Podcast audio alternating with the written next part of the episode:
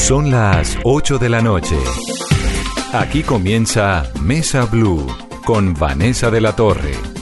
Muy buenas noches y bienvenidos a Mesa Blue. ¿Qué es una aplicación? ¿Cómo funcionan? ¿Cómo se hacen viables económicamente? ¿Cuánta gente trabaja ahí detrás? ¿Qué es lo que pasa cuando usted en su teléfono o en un aparato electrónico hunde, no sé, pedir? Eh, quién hay detrás, eso cómo lo recibe. Hemos dicho todo lo que funciona en torno al mundo de las aplicaciones que es muy importante dentro de la era que estamos viviendo hoy en día, que es una era digital marcada sin duda por lo que ocurre con las aplicaciones, pero que también es un enigma para nosotros los mortales que no entendemos cómo es que funciona. Uno, por ejemplo, entonces Carolina pone, ta, eh, no sé, manicurista, y llega una señora, hay alguien que recibe la orden ahí mismo, ¿cómo funciona eso? ¿Usted se imagina? ¿Tiene No, alguna el- idea? El mundo de la idea, o sea, cómo sale la idea, por ejemplo, de la ¿Cómo señora se que, a uno? que quiere eh, geolocalizar las manicuristas porque así funciona. Y es más fácil porque dice, si yo vivo en Suba, puedo trabajar en Suba, no tengo que moverme. Bueno, la verdad es que en torno al mundo de hoy en día, pues hay un mundo paralelo que es el mundo digital, en el que las aplicaciones están reinando y hoy vamos a tratar de entender esto, cómo funcionan y tenemos tres de las cuales vamos a hablar. Una es Lookup, que es de Mauricio Cajá, un emprendedor digital que ya nos va a contar de qué se trata porque es investigación de mercado. María Alejandra Tenorio es cofundadora y CEO de La Manicurista, que es dedicada a eso, a lo que las mujeres necesitamos tantas veces, que son servicios de belleza a domicilio. Y vamos a hablar también con Rappi, que es sin duda pues el fenómeno digital de Colombia para el mundo. Mauricio de Lookup, bienvenido Mauricio aquí a Mesa Blue. Gracias, Vanessa. ¿Qué es Lookup? ¿Cómo funciona? Bueno, Lookup es eh, un emprendimiento, hacemos investigación de mercados, modalidad crowdsourcing. Y eso suena muy complicado, pero en verdad muy ¿Qué sencillo. es crowdsourcing? Crowdsourcing es, tenemos miles de personas en la calle que bajan nuestra aplicación y pueden empezar a hacer tareas a cambio de una remuneración económica. Le pagamos a la gente por hacer microtareas en cualquier lugar del país. O sea, sus empleados son miles de personas que anden por ahí, que bajen la aplicación. No los llamaría empleados, no son empleados nuestros, son personas del común, como tú, como yo, que puede bajar la aplicación y mientras está haciendo sus compras, por ejemplo, en el supermercado, puede tomar una foto, darnos información de los productos, cómo están exhibidos en el punto de venta, en el- la góndola del supermercado, cuáles son los precios, si está agotado está disponible, y se gana una plata por hacer esta sencilla tarea. Por el otro lado están las grandes empresas de consumo masivo, las empresas pueden ser de gaseosas, de cervezas, de cualquier producto que necesitan este tipo de información a diario y actualmente invierten millones y millones de pesos en agencias de investigación de mercados tradicionales eh, y nosotros lo podemos hacer a un cuarto del costo, en muchísimo menos tiempo, casi que en vivo y en directo, y es información mucho más confiable. Entonces a ustedes los contrata una gran empresa y les dice, miren, yo quiero saber, no sé, mi bebida, en qué lugar de los supermercados está ubicada. Exacto. Yo quiero saber qué oyentes tengo, ¿De acuerdo? ¿no? Yo quiero ejemplo. saber, claro, yo quiero saber quién se puso mi camiseta en este lugar. en o este- cuál es la opinión de los colombianos respecto a un tema específico. Por ejemplo, también podemos hacer porque hacemos encuestas, Ok. hacemos Entonces los contrata esta mega empresa, Sí. que es, digamos, más grande, más poderosa, con una posibilidad de, de- de financiación, De acuerdo. Y ustedes buscan a personas o las personas los buscan a ustedes, los que van a Nosotros hacer ya el tenemos una comunidad. Eh, esa comunidad hoy en día en Colombia está alrededor de las 62 mil personas. Y son personas que eh, ingresan a nuestra aplicación y están buscando qué tareas hay disponibles. Me quiero ganar unos pesos extras hoy. eh, ¿Qué hay para hacer? Por Entonces, ejemplo, póngame una tarea hoy. Eh, hoy podríamos estar probando productos y dando nuestra opinión acerca de ese producto. ¿Probando qué? Puedes probar, puede ser cervezas, puede ser gaseosas. Ah, pero el sabor. Pañales, no, prueba una marca específica y dame tu opinión. Una empresa que está lanzando un producto nuevo al mercado y quiere probarla masivamente y, que le, y tener un feedback, una retroalimentación de los consumidores de, de ese producto. ¿Y ustedes cómo saben que las personas que, que les colaboran a ustedes, este universo de 62 mil personas, dicen la verdad y están es- donde, es donde un muy buen punto. Entonces tenemos todos los mecanismos de prueba para garantizar que efectivamente compró el producto y que consumió el producto y que no nos está pues diciendo pues, eh, solo por ganarse la, el dinero. Eh, ¿Qué les pedimos? Fotos de la persona con el producto y con la tirilla de compra de ese producto. Con eso garantizamos que efectivamente compró el producto, que lo consumió y después que nos responde un formulario con todos los atributos que el fabricante quiere saber de ese, de ese producto. Mauricio, y en esta época de Navidad, en la aplicación, ¿qué están buscando? Bueno, hay, hay una gran variedad de tareas. Hay tareas desde censos, encontrar, eh, por ejemplo, un- una cadena de supermercados específica. Entonces se tiene a toda la comunidad buscándolos donde hay en todo el país esa- esas cadenas. Eh, tenemos eh, encuestas. Eh, trabajamos con eh, unos de los bancos más grandes del país que antes de sacar un producto financiero, por ejemplo, al mercado, primero lo testean con una comunidad. Entonces, si es un producto dirigido a los estudiantes, entonces me piden hacer una encuesta primero a estudiantes y ver si sería atractivo este producto o no. Entonces se, se- se corre la encuesta. ¿Y cuánto puede ganar, por ejemplo, la persona que descarga la aplicación y cumple con la tarea que ustedes piden? Bueno, cada tarea tiene un, un pago distinto, dependiendo de la complejidad que tenga esa tarea, pero en promedio una tarea puede pagar desde 3.500 pesos hasta 20.000 pesos puede pagar la tarea. ¿Y qué determina el valor? Bueno, ahí, ahí tenemos un estudio de tiempos y movimientos. ¿Cuánto se demora la persona haciendo la tarea? ¿Qué tan complejo es hacer esa tarea? Y si se tiene que desplazar por la ciudad para hacerla. Es diferente hacer una encuesta que la puedo hacer sentado desde la comodidad de mi casa a tener que salir a un punto de venta y auditar ese, ese producto en un punto de venta específico. Bueno, pero está es interesante, ¿no? Sí. Sobre todo para saber uno si le funciona o no lo que está haciendo. De acuerdo. Por ejemplo, y, y- y los temas son muy diversos, porque empezó, este, este, este cuento empezó porque yo trabajé eh, por 18 años en empresas de consumo masivo y teníamos esa necesidad insatisfecha. Uno necesita todo el tiempo saber cómo están tus productos, servicios en el mercado, qué opinan tus consumidores. ¿Eso tradicionalmente cómo se hace? ¿Con encuestas o qué? Eso normalmente hay eh, empresas de investigación de mercados de toda la vida. O sea, el tema de investigación de mercados no es nuevo. Esto ha existido toda la vida.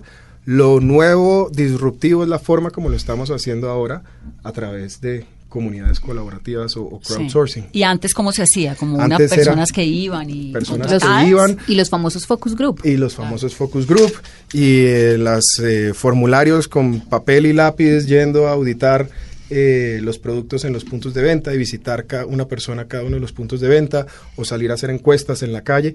Hoy en día todo el tema es digital. Entonces lo hacemos directamente a las personas, no hay intermediarios.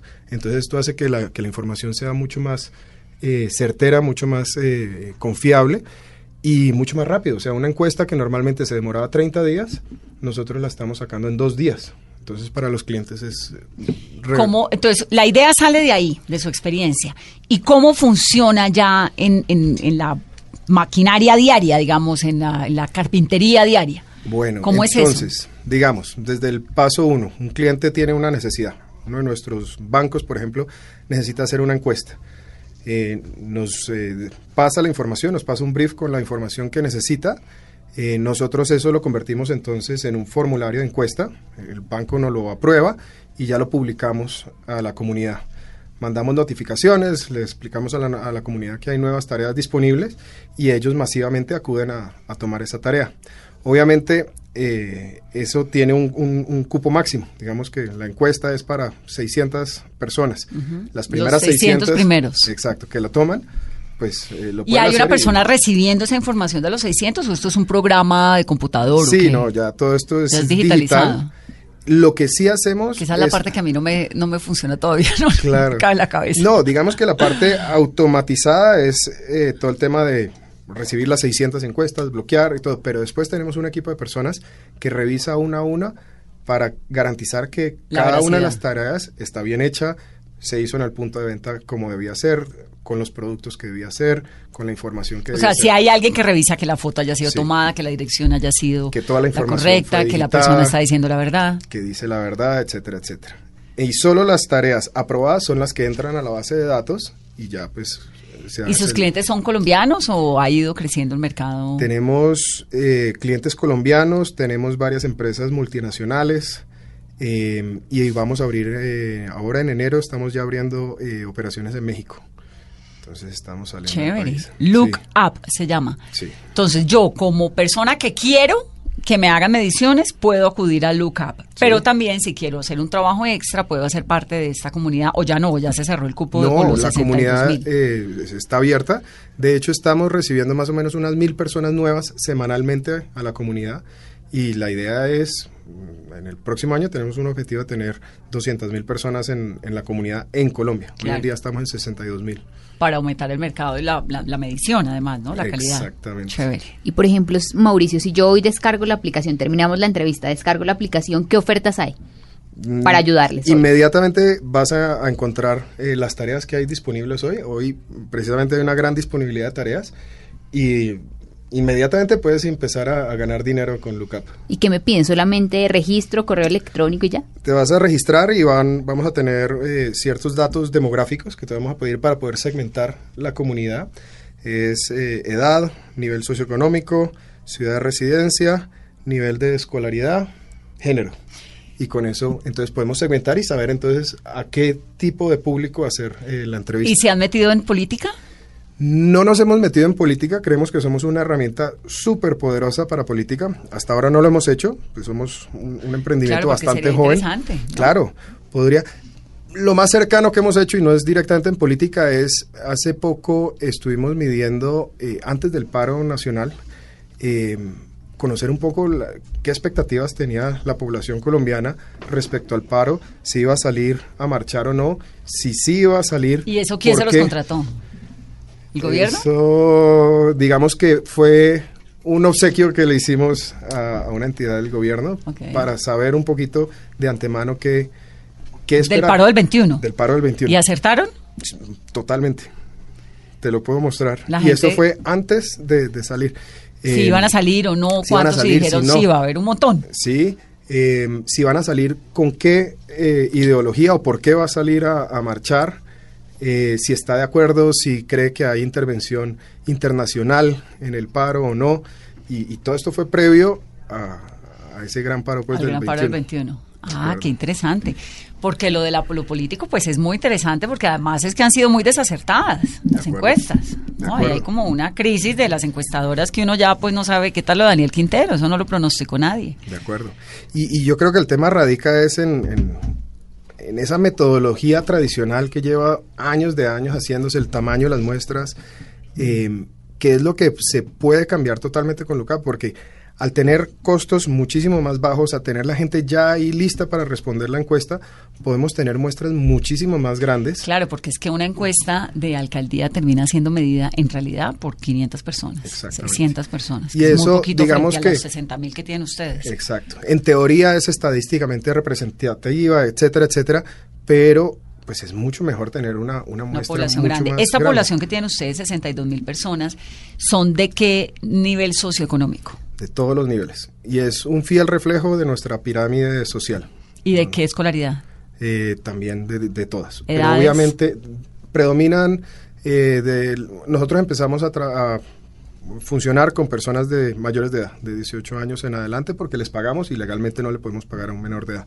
Entonces arrancamos en los 18 años eh, y predomina entre 18 a 32 años la, la comunidad. Pero es un fiel reflejo en todo sentido de, de nuestra población eh, colombiana. ¿Y cuestión. cómo les pagan a los que participan? Tenemos hoy en día pues eh, eh, la fortuna de tener métodos de dispersión muy fáciles, donde simplemente con el número del celular eh, se le hace la dispersión a la persona, se le envía un código y él puede ir a cualquier cajero, ingresa ese código y recibe su, su dinero, dinero. sin necesidad de tener cuenta bancaria o tarjeta de ese banco específico, simplemente con un código se le dispersa el, el dinero. Pues muy interesante, Mauricio, chéverísimo. Look Up. Espero el otro año tenerlo acá otra vez para que nos cuente todo lo maravilloso que ha pasado Claro que con sí. esa aplicación. Y además chévere porque es joven, porque está haciendo eh, patria, porque tiene además un sueño grande y, y- y- y bien, trabajándole a los emprendimientos. Muchas gracias. Aquí siempre bienvenido. Muchas gracias, muy amables. Vamos a hablar ahora con la manicurista. María Alejandra Tenorio es la cofundadora y la CEO, la presidenta de La Manicurista, que es una app dedicada a los servicios de belleza a domicilio. María Alejandra, buenas noches, bienvenida a Mesa Blue. Buenas noches, Vanessa. Muchas gracias por atenderme aquí hoy, este día. Bueno, voy a bajar inmediatamente La Manicurista. Entonces, ¿cómo es? La app se llama así, La Manicurista, ¿no? Sí, la app se llama así, La Manicurista, y la descargas en Google Play y en Apple Store. Y uno, ¿qué ofrece? ¿Uno qué encuentra en La Manicurista? Bueno, tú te la descargas, te registras y puedes ya encontrar todos los servicios de belleza a domicilio como uñas, todo tipo de uñas, semipermanente, tradicional, acrílicas. También tenemos depilación, todo tipo de depilación, tenemos masajes, maquillaje y también tenemos blower cepillado. me, parece, me parece buenísimo, además súper necesario, ¿no? súper necesario porque hoy en día todas las mujeres vivimos a mil, tenemos mil cosas para hacer y, bueno, llegamos a la casa, a, las oficinas, al hotel, donde se encuentren todas. Y bueno, para los hombres también, porque hoy en día cada vez los hombres se preocupan más por su aspecto también. Además estoy viendo que tiene unos precios bastante módicos. Manos y pies, 22 mil. Manos, 14. Cepillado, cabello corto, 26. Cepillado, cabello medio, 28. Cepillado, cabello largo, 30. Pies, 15. ¿Eso depende de qué?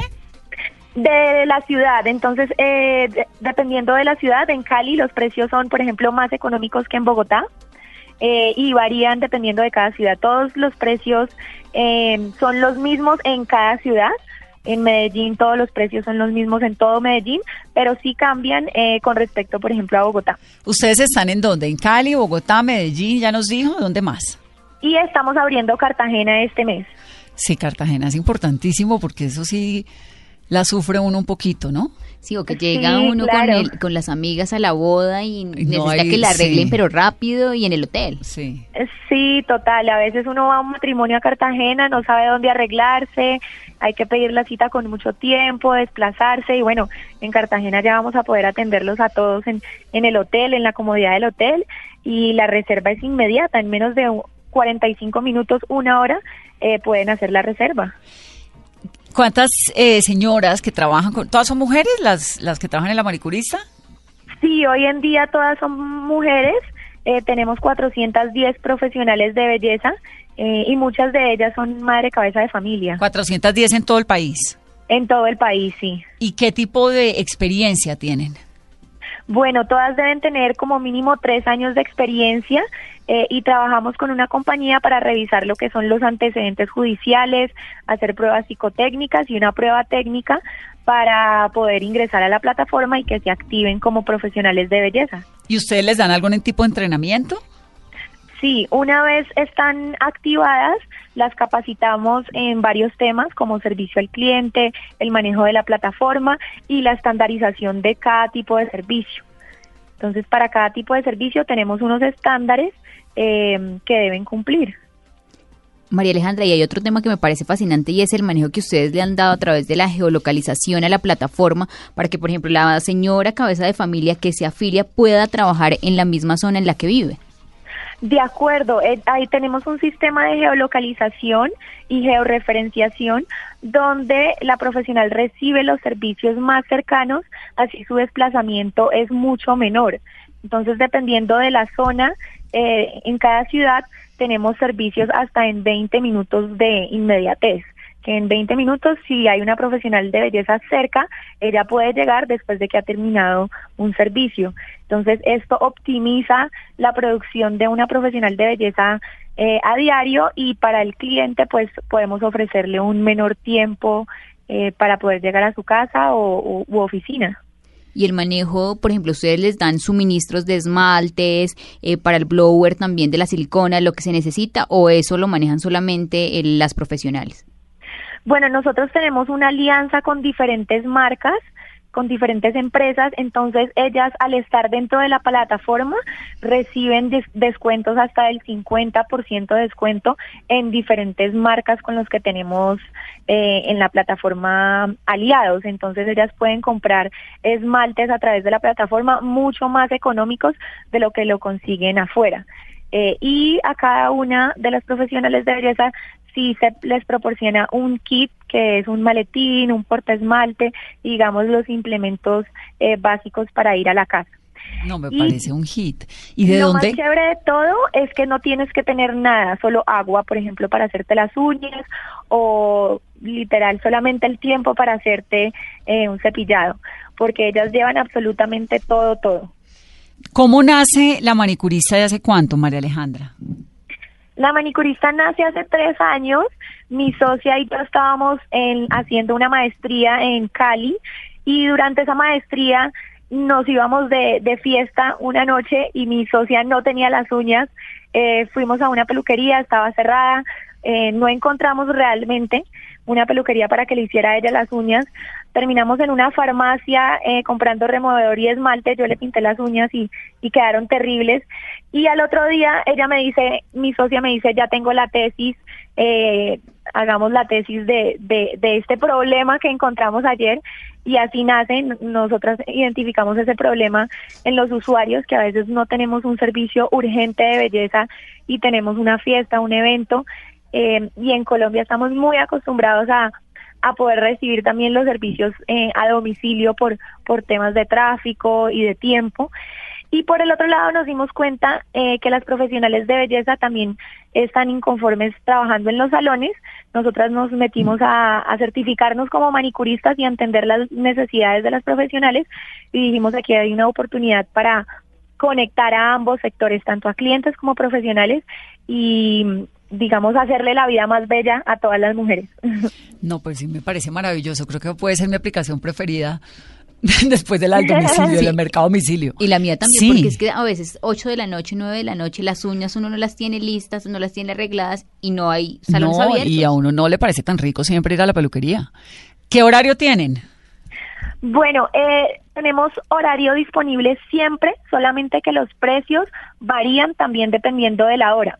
De 8 de la mañana a 6 de la tarde los precios siempre son los mismos estándares y la tarifa se convierte en dinámica después de las 6 de la tarde. Entonces, si tú quieres un servicio a las 10 de la noche de manos y pies, te atendemos, pero cuesta un poco más por, por el recargo nocturno. Claro, pero te atienden, te solucionan el problema. Pero te atendemos, exactamente. Tenemos muchos clientes, por ejemplo, que piden los servicios desde las cuatro y media, 5 de la mañana, porque tienen que salir muy temprano de su casa o tienen un viaje eh, y los atendemos a esa hora siempre. María Alejandra, usted es joven, ¿no? ¿Cuántos años tiene? Tengo 33. Claro, es que es peladita. ¿Y la socia? Mi socia tiene 35.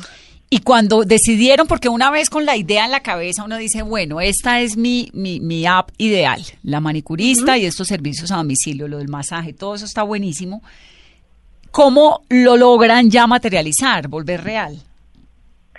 Bueno, primero eh, hacemos un mínimo producto viable, entender si, si nuestra idea realmente eh, pues es, es una es, es, tiene suficiente valor tanto para los usuarios como para los para, la, para las profesionales de belleza es entender si, si realmente estamos generando valor al conectar eh, estos dos lados del mercado y nos damos cuenta que, que sí generamos mucho valor eh, y comenzamos con, con un mínimo producto viable, eh, con una aplicación era muy, muy básica, casi que una llamada, eh, y entendemos que, que generamos mucho valor, que el usuario realmente necesita servicios inmediatos, eh, le gusta tener el servicio en casa.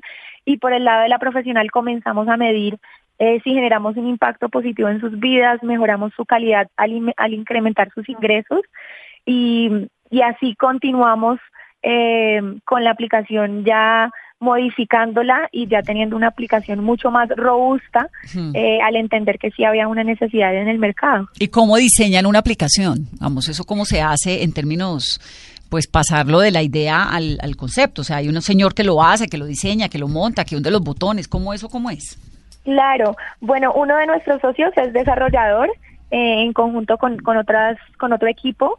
Entonces, tenemos un equipo de desarrollo e inicialmente lo que hicimos fue buscar eh, aliados a nivel de desarrollo. Entonces, eh, encontramos tres desarrolladores para, para que se convirtieran parte de la compañía eh, y así poder desarrollar la aplicación. Entonces, sí, sí se necesita un, un, equipo que es, conozca de tecnología, que pueda desarrollar código, que pueda hacer aplicación móviles. Claro, eh, que esa es la parte poder... que me ayuda, ¿no? sí, sí, bueno, lo, lo chévere es que hoy en día en Colombia vemos cada vez más jóvenes eh, desarrollando y más, más talento en tecnología. Eh, se está viendo en el país un gran talento de tecnología por, por todo lo que está pasando, entonces lo hay, lo hay, es, es, es una oportunidad muy chévere para, si yo volvería a estudiar, volvería a hacer, eh, volvería a estudiar programación. Claro, chéverísimo, wow, qué interesante. Y en materia de rentabilidad, María Alejandra, por ejemplo, eh, la manicurista que llega a tu casa a atenderte, ¿qué porcentaje recibe del manicure y ustedes con cuánto se quedan también? Bueno, eh, hoy en día la aplicación eh, tiene recibe el 30% y la profesional de belleza recibe el 70%. Adicional a eso, tenemos diferentes beneficios y estrategias de fidelización dentro de la plataforma donde la profesional puede ganar eh, dependiendo de su desempeño y, y, mucho más porcentaje y también recibir beneficios adicionales en la plataforma. Y entonces tienen una población de cuántas mujeres que trabajan con ustedes. Nos dijo 400. 410. 410. Sí, tenemos 410 profesionales activas eh, registradas en la plataforma que quieren trabajar con nosotros. Tenemos más de 6.000. Eh, sin embargo, hacemos un proceso de selección muy estricto para poder garantizar la calidad. Entonces, eh, hacemos antecedentes judiciales, eh, como te comentaba, pruebas técnicas para poder eh, habilitarlas en la plataforma. Entonces, activas que puedan realizar servicios eh, y recibir esos servicios en su aplicación móvil tenemos 410 en, el, en todo el país. Ustedes tienen, estaba viendo la aplicación, tienen posibilidades de pago con tarjeta o de pago en efectivo, ¿verdad? De acuerdo. ¿Cómo es esa transacción? Un poco ahí lo que preguntaba Carolina de cuánto ganan. ¿Cómo es esa transacción? Ellas se ganan el 70% de ustedes el 30%, pero si les pagan en efectivo, ¿tienen que sacar ese porcentaje y pagárselo a ustedes? ¿O cómo es? Porque si es digital, pues supongo que se les hace un descuento inmediato. ¿O cómo, Claro. cómo funciona? Lo que hacemos es entender con cada profesional la cantidad de servicios que ella hace con tarjeta y la cantidad de servicios que hace en efectivo. Y básicamente se hace un, cruce de cuentas eh, al final del mes de todos los servicios realizados y cada 15 días estamos, eh, digamos, pendientes de las cuentas y ya sea que ellas nos paguen el, el, el 30% o eh, nosotros podemos estarles pagando a ellas el 70% si todos los servicios, por ejemplo, se hicieron con tarjeta. Sí. Entonces se hace un cruce de cuentas. Pues es muy, muy interesante y, y chéverísimo, María Alejandra. ¿Cuánto tiempo llevan? Ya llevamos tres años eh, desde que comenzamos en Cali. Primero comenzamos en Cali, después abrimos en Bogotá, después Medellín y bueno, este diciembre Cartagena. Pues maravilloso. Muchas felicitaciones y mucha suerte además. Muchísimas gracias. Gracias. María Alejandra Tenorio de La Manicurista. Soluciona. Ya hay solución. Si después de las 6 de la tarde o las 8 de la noche no consigue manicurista, No. simplemente descarga la aplicación y ya. Festivo. Usted para el matrimonio el domingo 10 de la mañana, ¿quién la va a peinar? No, todo está cerrado. O en los centros comerciales a veces, pero lleno. Hacemos una pausa para comerciales. Estamos hablando de esas aplicaciones que literalmente la rompieron en el 2019 y cuáles son sus proyecciones para el 2020. Solo tres de tantas que hay, pero es que no nos caben más. Volvemos en breve. Esto es Mesa Blue.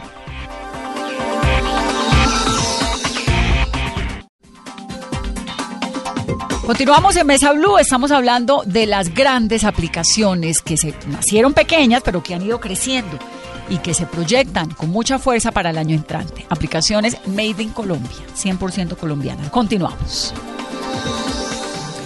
Rappi es sin duda pues la plataforma más influyente que hay en este momento, la que tiene más expansión, un fenómeno verdaderamente muy importante, digital, social, con no sé cuántos rapitenderos que nos van a confirmar ahorita exactamente. Nació en el 2015 y ya está en México, en Costa Rica, en Brasil, en Ecuador, en Uruguay, Argentina, Chile, Perú y por supuesto en Colombia.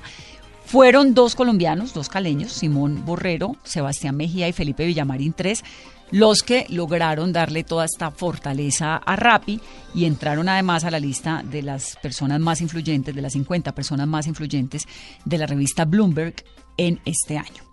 Juan Sebastián Ruales es el director comercial de Rappi para América Latina. Juan Sebastián, buenas noches y bienvenido a Mesa Blue. Vanessa, ¿cómo estás? ¿Cómo va todo? Bien, pues me da mucho gusto. Felicitaciones por tanto éxito de Rappi. Eh, muchas gracias, estamos muy contentos también de todo lo que ha pasado y bueno, seguir trabajando para seguir creciendo esta compañía y seguir logrando todo lo que queremos alcanzar. ¿Cómo arrancó? ¿Cómo fue la fundación de Rappi? ¿De dónde sale ese, ese el, el origen de ese negocio? ¿Cuál es? Mira, Rappi, Rappi tiene más o menos más o menos cuatro años y medio, el momento en el que el, que nace Rappi pero Rappi nace, digamos, no hace cuatro años y medio exactamente, sino hace muchos más años con, algunas compañías que tenía eh, Simón Borrero, está Gravity, está Imaginamos, y empiezan a darse cuenta de varias oportunidades que había de hacer una disrupción en el sistema de e-commerce tradicional que existía y en algunas barreras que identificábamos en Latinoamérica. Entonces, básicamente lo que él entendió fue que el e-commerce como existía anteriormente estaba hecho para compras de, muchísimo involucramiento, o sea, estaba haciendo como un copycat de plataformas que servía muy bien para comprar un televisor, para comprar una nevera, un reloj, digamos categorías que son de mucho involucramiento y que necesitas ver las fotos de muchos distintos ángulos y, y chequear el producto porque son compras de altos desembolsos, pero cuando realmente necesitas comprar el mismo cereal que has comido desde que tenés cinco años, pues no necesitas tener tanto tanto ratings and reviews y tanta tan, tanto proceso detrás de comprar el producto, simplemente necesitas replicar lo que era intuitivo para el usuario hacer y era ir a un supermercado, ir a una categoría, subcategoría, un segmento, escoger un producto y alarlo a la canasta. Hmm. Él desarrolla un algoritmo y ese, ese algoritmo básicamente replica ese proceso de compra en un supermercado y eso hace que sea mucho más intuitivo y mucho más fácil empezar a hacer compras por Internet. Entonces, con ese algoritmo, ah, básicamente las compras eran mucho más fáciles, como te decía antes, y eso hizo que básicamente el e-commerce, que antes estaba hecho solo para algunas categorías, ya pudiera expandirse a muchas otras categorías. Y las otras dos cosas que hizo muy interesantes fue realmente resolver el tiempo de entrega. No sé si te acuerdas antes, pero pedir cualquier cosa al cualquier supermercado.com. Sí, era casi, tres horas, mínimo.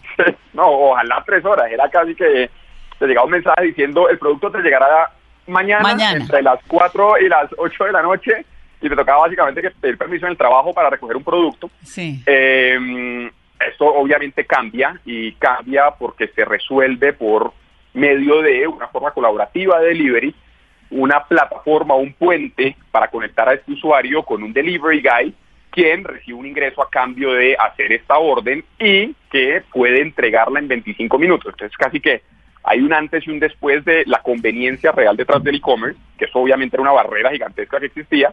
Y el otro tema que era súper importante era que todo el e-commerce estaba pensado solamente para personas que te pagaran con dinero plástico. Entonces casi que toda la persona o todo aquel que no tuviera dinero plástico, que todavía tuviera como ciertos cierta preocupación de poner sus tarjetas de crédito en, en plataformas digitales, pues casi que estaba excluida de comprar cualquier cosa por e-commerce. Entonces, lo que hizo, lo que hizo Simón y Sebastián y, Felipe fue básicamente romper este paradigma y decir, mira, podemos aceptar transacciones por cash y de esta forma pasaron dos cosas muy lindas. La primera fue que se democratiza el acceso al e-commerce a todas las personas que no necesariamente tenían dinero plástico.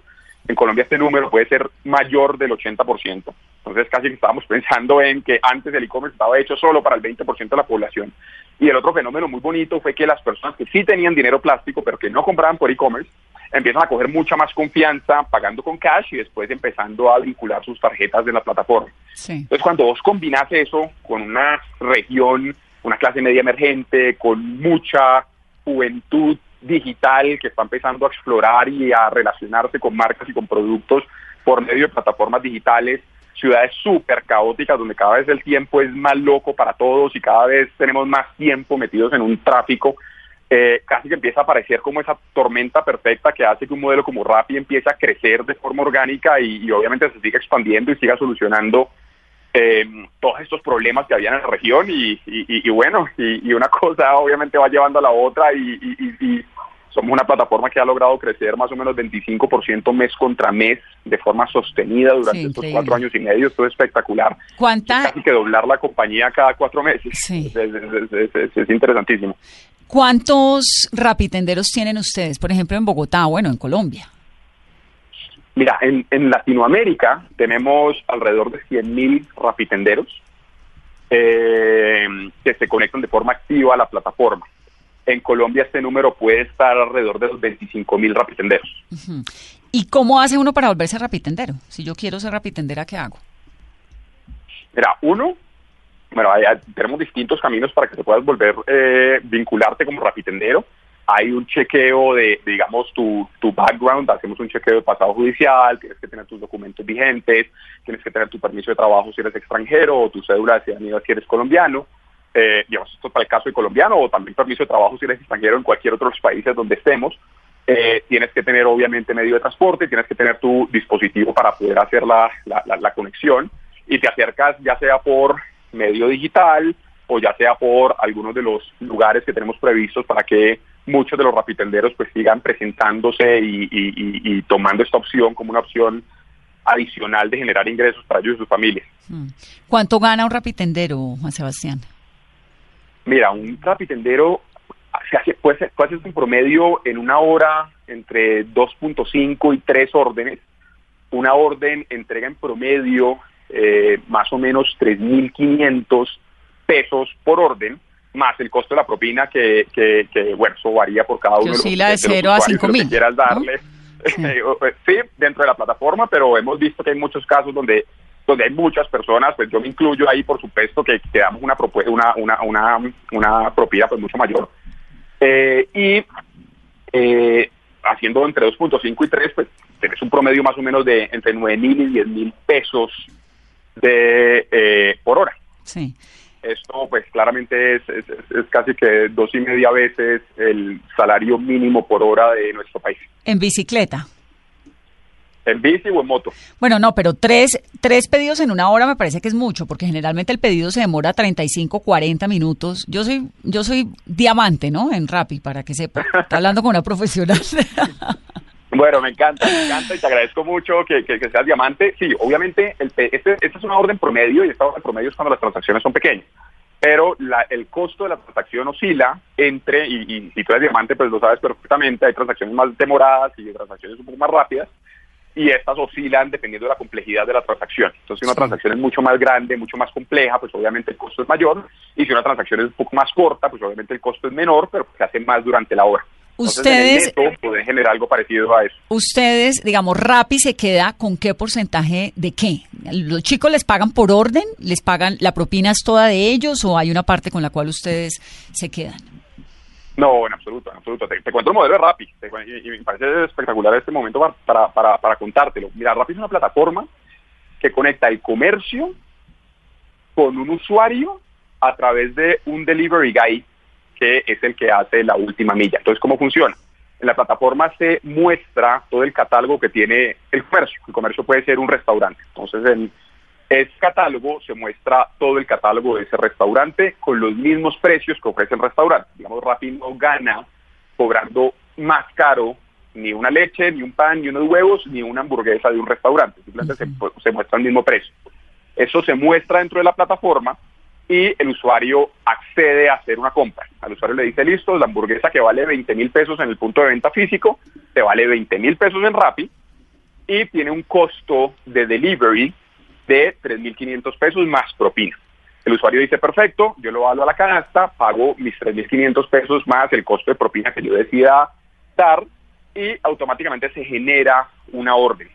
En esa orden lo que hacemos es que tenemos un algoritmo de georreferenciación que ubica a los rapitenderos que estén más cercanos de esa zona y les envía un mensaje. Y ese rapitendero lo que hace es que ve el mensaje y el mensaje es, mira, tenés una orden para recoger un producto en esta dirección y llevarlo a esta dirección y te vas a ganar 3.500 pesos más propina por entregar esa orden. ¿Aceptas o no aceptas? Y él dice, listo, yo acepto. En el momento en que acepta, simplemente se genera la movilidad del delivery guy que va desde el punto A al punto B. Rappi no gana por cobrar más caro el precio de los productos, esa es una que es muy importante, Rappi ofrece el mismo precio de los productos, y el segundo que es muy importante es que Rappi tampoco gana por tener ningún porcentaje de estos 3.500 pesos ni ningún porcentaje de la propina, como si pasa, digamos, en, otras plataformas. Entonces, dirás, listo, si Rappi no gana marcando más alto los precios y tampoco gana del costo del delivery, entonces, ¿dónde gana la plataforma? La plataforma gana en las negociaciones que tenemos con dos tipos de agentes, con un agente muy importante que es el comercio, entonces todos estos comerciantes que están asociados con nosotros, obviamente tenemos un acuerdo donde hay unas negociaciones de si yo te vendo este producto, entonces yo tengo unos márgenes por la venta que te generé de ese producto. Y la otra fuente de ingresos que tiene una plataforma como Rappi es que empezamos a hacer, como muchas plataformas como Facebook, como Google, una herramienta para que marcas de consumo masivo puedan hacer una mucho mejor estrategia de comunicación O sea, con los distintos usuarios. A ustedes les pagan por estar en Rappi, los comercios, y de ahí es de donde sale el, el potencial económico.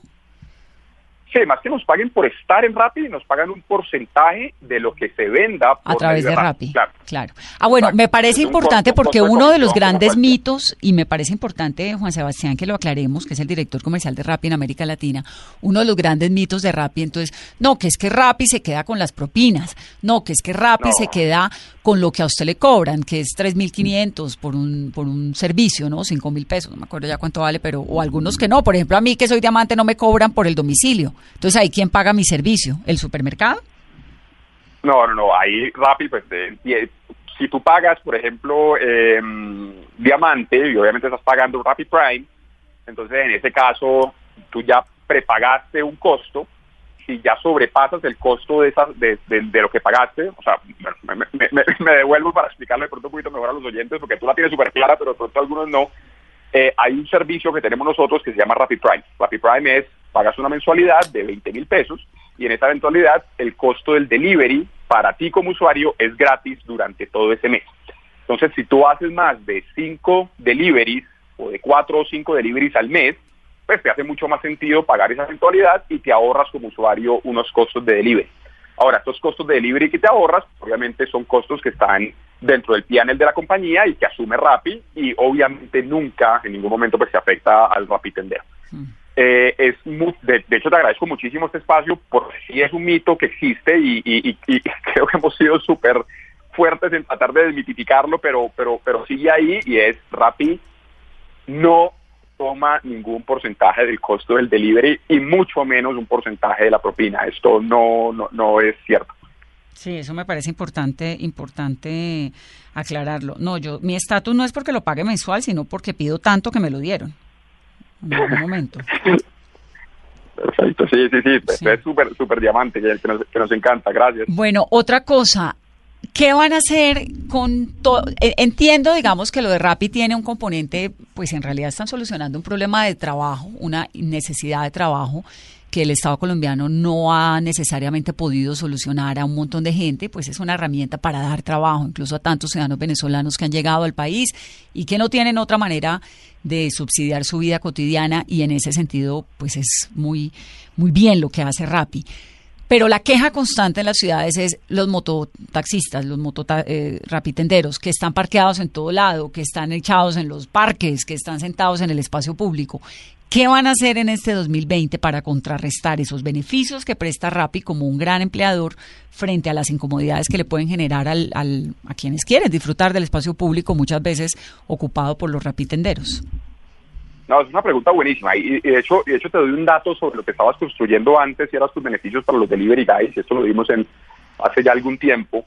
En los últimos tres años, Rappi ha logrado entregar a rapitenderos algo así como 250 millones de dólares en ingresos generados por costos de transacciones y por costos de delivery. Hay muy pocas políticas públicas en nuestro país que logren un número de esta magnitud para una población que obviamente encuentra en este tipo de ingresos una posibilidad de ayudarse a ellos y a sus familias. Eso es súper importante y, y- y construyendo sobre lo que decía. Ahora, so- construyendo sobre la movilidad. y- No, pero entonces, a ver, an- antes de que nos vayamos a lo de la movilidad, estas personas que trabajan allí, eh, ¿tienen algún compromiso, pagan impuestos, eh, tienen parafiscales, algún tipo de servicio de salud después de algunas horas? Porque supongo que si es una hora o dos horas al día, pues no necesariamente, pero luego sí. Hay gente que trabaje full time en Rappi, que, que, que haga, que tenga sus documentos de laborales como implican en el Estado colombiano, o cómo manejan ustedes eso? Mira, Rappi asume el ARL de los delivery guys en el momento en que estén ejerciendo un delivery. Eh, y Rappi como modelo de negocio funciona como plataforma que conecta a este usuario con el delivery guy, donde el delivery guy voluntariamente decide si quiere entregar o no la orden y a cambio de eso él recibe un ingreso. Ahora, él puede estar conectado tanto como ocho horas al día o puede estar conectado tanto como una o dos horas un fin de semana. Es completamente cuestión del el tiempo disponible que tenga el rapitendero para estar conectado y el tiempo que quiera estar conectado también para generarse más o menos ingresos. Eso no es algo que obligamos en la plataforma, ni mucho menos. Eh, los rapitenderos deciden cuándo y cómo se conectan, deciden qué tipo de órdenes pueden aceptar, deciden si están vinculadas en plataformas como Rappi o en más plataformas al mismo tiempo también. Y básicamente pues no hay ninguna retribución ni nada por el estilo si eh, la persona pues decide no conectarse durante un periodo de tiempo y después vuelve y se conecta. ¿Hay algún límite de, de, tiempo en conexión? Usted puede estar máximo, no sé, 8 o 10 horas diarias o pueden estar el tiempo que quieran. Sí, básicamente lo que nosotros lo que nosotros hemos visto es que funciona mucho sobre demanda de los usuarios y obviamente hay momentos pico del día donde hay mucha más conectividad y hay momentos pico y hay momentos valle del día donde no hay tantas órdenes. Entonces, un ejemplo perfecto es un viernes en la noche que la gente está pidiendo comida o pidiendo algo de eh, para la fiesta, pero hay momentos como de pronto hoy mismo en la mañana, a eso de las 8, 9 de la mañana, pues muchas personas van a estar ordenando muchas cosas y en ese momento casi que se genera algo que, básicamente se va nivelando el nivel de rapitenderos que están conectados y el nivel de rapitenderos que no están conectados. Entonces, ellos obviamente entienden que hay momentos donde hay mucho más picos y momentos donde hay mucha menos demanda y casi que la conexión va en paralelo con el comportamiento que tienen los consumidores dentro de la plataforma. Obviamente, ¿qué más quisiéramos nosotros que, todos los usuarios estuvieran pidiendo permanentemente y que siempre hubiera un flujo de, de, órdenes de forma permanente para que todos los delivery guys pudieran estarse generando ingresos a cualquier minuto del día. Pero pues obviamente pues no funciona así, funciona bajo un modelo de demanda donde básicamente en los momentos de más alta demanda es donde en paralelo hay más conectividad de los rapitenderos. Y si por ejemplo mi domicilio llega y el jugo llega regado o el producto me llega mal o el pedido me llega mal, ¿quién paga? No, en ese caso, en, ese caso rápido, o sea, el usuario no se afecta, el rapidero tampoco se afecta, es algo que Rappi como plataforma pues tiene incluido dentro de su ejercicio y sabemos que van a haber muy pocos casos, pero van a haber casos donde este tipo de cosas puede suceder y pues obviamente están contemplados dentro de nuestro ejercicio operativo. Pues la verdad que Rappi es un gran ejemplo y, y seguramente, ah, nos quedamos con lo de la movilidad, Juan Sebastián no, nos fuimos por otro lado, nos falta ese pedazo para ir. Dice que va a ser Rappi en el 2020 para la movilidad. Sí. Y yo te respondo, Rappi ya empezó este año con movilidad y hicimos algo que se llama los, los pit stops, los Rappi Pits. Y básicamente son espacios en parqueaderos donde los rapitenderos ya tienen un espacio para ellos, un espacio con donde pueden hidratarse, donde pueden entrar al baño, donde pueden cargar sus celulares, donde pueden esperar eh, las órdenes que, que, vayan llegándoles. Y eso obviamente es el principio de muchos más pit stops que vamos a ir construyendo a lo largo de Latinoamérica durante el 2020, que ya empezamos a mediados de este año eh, aquí en Colombia. Pues muchas felicitaciones. Además me pasó una cosa, le voy a contar que en estos días yo pido Rapicash porque a veces necesito y entonces el señor no me llevó el Rapicash y yo escribí y me quejé. Pues me lo devolvieron no tengo ni idea cómo ni quién, quién contesta esas comunicaciones, o sea, porque con tanto pedido hay una persona ahí, hola, qué gusto, no sé, eso tienen que un call center en, en Shanghái. no, no, no. ¿En Nueva Delhi? Nada, nada de Shanghái, nada de Nueva Delhi, eh, todo, todo es muy latinoamericano y creemos en, en, en, en, generar ingresos para personas en Latinoamérica, entonces, entonces nada de Nueva Delhi. Eh, y sí, tenemos un equipo de eh, servicio al cliente, gente muy bueno, eh, que cada vez trata de mejorar más. Obviamente sabemos que siempre vamos a tener retos y siempre vamos a tener oportunidades y vamos a seguir trabajando para mejorar eso. Pero en el caso tuyo, que, que, que, que, es el ejemplo perfecto, es, es, es, simplemente un equipo muy bueno de servicio al cliente que entendió la necesidad, que entendió el problema, que verificó que eso estuviera sucediendo y que accionó muy rápidamente para para que tú como consumidor obviamente siguieras confiando en nosotros y siguieras eh, ¿Y ese, facilitando tu vida por medio de Rappi. ¿Y ese señor de Rappi que nunca llevó el dinero, qué? ¿Lo desvinculan? No, en ese caso obviamente entramos a entender qué fue lo que sucedió y, dependiendo pues de, qué pudo haber pasado, porque pues aquí estamos hablando sobre hipótesis, no, sabemos qué pudo haber pasado, mm. eh, obviamente se tomarán, digamos, distintas acciones que tenemos contempladas. ¿Como cuáles? No, eh, como te digo, tenemos que entender qué pudo haber pasado. Pero, digamos, puede ser desde, desde Era, eh, hay una recapacitación sobre cómo es el proceso hasta pues, efectivamente desvincular al rapicindero de la plataforma. Sí. Pues sí, una lástima. Juan Sebastián, gracias y felicitaciones por todo lo maravilloso que le ocurrió a Rappi este año. De verdad que pues es una compañía que lleva además el nombre colombiano, que tiene un crecimiento impresionante, muy aplaudida en el, la bolsa del mundo, bueno, todo lo demás y que además generan empleo y todo esto. Felicitaciones y muchísima suerte a usted y a todo ese mega equipo de Rappi. Muchas gracias y a ti también feliz año y feliz Navidad. Feliz Navidad. Un abrazo muy grande de Juan Sebastián Ruales, el director comercial de Rappi. Ya vimos entonces, en el programa de hoy era lo que queríamos hacer un poco como resaltar, ¿no, Carolina? Ese trabajo de la gente que le ha apostado, la chica de manicurista, detrás de una idea sale un gran proyecto, los de Rappi, que solucionaron y, y sobre todo cambiaron de verdad la manera en la que consumimos todos los días algo elemental, se me acabaron los huevos. Antes era un poco la tienda de pueblo, del barrio, que todavía sigue funcionando, pero, pero este acercamiento pues es, esta manera de solucionarle a uno las necesidades de la vida cotidiana, de verdad que muy bien. Y es que de cierta manera lo que hizo Rappi fue como formalizar el trabajo del domiciliario de, de la tienda del barrio y de la manicurista, un problema que todas hemos sufrido y que lo han solucionado y le han dado empleo a madres cabeza de familia que pueden estar cerca a su casa solucionando un problema. Sí, y van cada vez más, digamos, a regular unas cosas y las otras, porque bueno, así toca con la con la vida cotidiana irse acomodando ¿no? a los retos que trae. Pero la verdad es que es un gran empleador también para la gente que no tiene opciones de trabajo. ¿Cuántos colombianos, cuántos venezolanos no tienen posibilidad distinta en verdad? Lo ve uno todos los días en las ciudades. Y en ese sentido, Rappi ha sido una gran solución para tanta gente que ve uno en las calles. Entonces, el día que usted vea una moto de Rappi parqueada en el parque, piense más bien que es que el señor es un padre de familia que encontró ahí un trabajo aunque a usted le incomode no tener dónde sentarse. Ya lo están solucionando. Muchas gracias por estar en Mesa Blue y bueno, nos preparamos para esta Navidad. Feliz noche.